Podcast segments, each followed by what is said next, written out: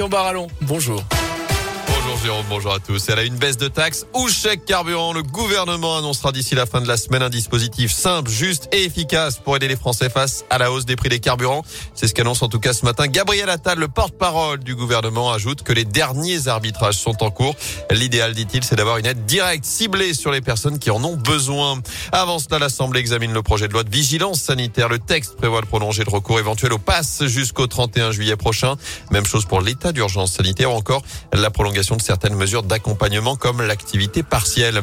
La campagne de vaccination de la grippe avancée de 4 jours. Elle devait démarrer le 26 octobre. Ce sera finalement le 22, c'est-à-dire vendredi pour les personnes à risque. L'objectif est de surfer sur la vaccination contre le Covid pour vacciner aussi les plus fragiles contre le virus saisonnier.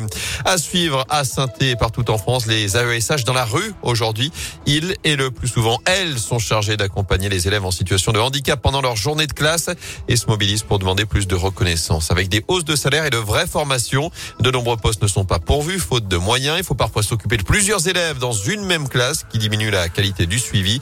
Et c'est pour cette raison que les parents d'enfants handicapés se mobilisent aussi. Éléonore Périse est la présidente de l'association Handicap vers le droit à l'école. Les AVSH qui sont nommés débutent au mieux leur formation en janvier. Donc pendant un trimestre, eh ben, ils découvrent. Les handicaps sont divers et variés et l'accompagnement qui va avec, ben, ça ne s'improvise pas tout à fait. Beaucoup font AESH et en primaire maternelle font le service de la cantine ou font la récréation euh, ou font le périscolaire. Il y a eu des promesses d'augmentation de salaire. Moi, j'ai eu 6,66 euros de plus sur ma paye de septembre pour euh, une paye de 750 euros et quelques. un rassemblement national est donc prévu à Paris aujourd'hui, un autre régional à 15h à Lyon. Mobilisation avance là à saint Le rendez-vous est fixé à 11h devant l'inspection académique avec une demande d'audience pour les manifestants.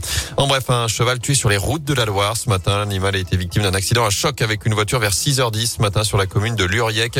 L'automobiliste âgé de 30 ans a lui été légèrement blessé et pris en charge à l'hôpital nord de saint il menace sa copine avec un fusil à pompe avant de s'enfuir. La dispute avait éclaté entre les amoureux, entre les deux amoureux à Lyon vendredi soir. Elle s'est terminée dans le quartier de Bellevue à saint Le jeune homme de 22 ans est donc venu charger un fusil à pompe, le pointer sur sa copine en lui imposant de ne pas bouger. Le père de la fille a réagi pour la protéger.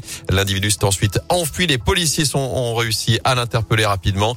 Ils ont trouvé sur lui également un couteau céramique. Selon le progrès, il était placé en garde à vue. Il a nié les faits qui lui sont reprochés. Et le jeune homme sera convoqué prochainement devant la justice. En foot, Claude Puel aura-t-il le droit à un sursis jusqu'au match vendredi face à Angers D'après plusieurs médias, une réunion d'urgence était prévue hier soir à l'Etra pour statuer sur son cas au lendemain de la lourde défaite des Verts 5 buts 1 à Strasbourg. Je rappelle que la SS est toujours lanterne rouge de Ligue 1 sans la moindre victoire cette saison.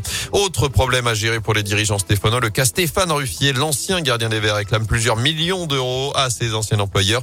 Un dossier qui sera jugé en février prochain devant les prud'hommes pour ce licenciement. À suivre avant cela la troisième journée de Ligue des Champions. Le PSG, leader de son groupe, Leipzig à 21h ce soir au Parc des Princes. Et puis du basket également à suivre ce soir les 32e de finale de la Coupe de France. La chorale de Rouen se déplace sur le parquet d'Aix-Maurienne, équipe de Pro B. Ce sera à partir de 20h.